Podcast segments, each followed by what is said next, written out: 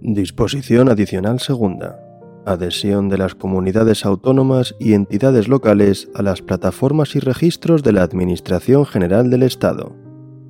Para cumplir con lo previsto en materia de registro electrónico de apoderamientos, registro electrónico, archivo electrónico único, plataforma de intermediación de datos y punto de acceso general electrónico de la Administración, las comunidades autónomas y las entidades locales podrán adherirse voluntariamente y a través de medios electrónicos a las plataformas y registros establecidos al efecto por la Administración General del Estado. Su no adhesión deberá justificarse en términos de eficiencia conforme al artículo 7 de la Ley Orgánica 2-2012 de 27 de abril de Estabilidad Presupuestaria y Sostenibilidad Financiera.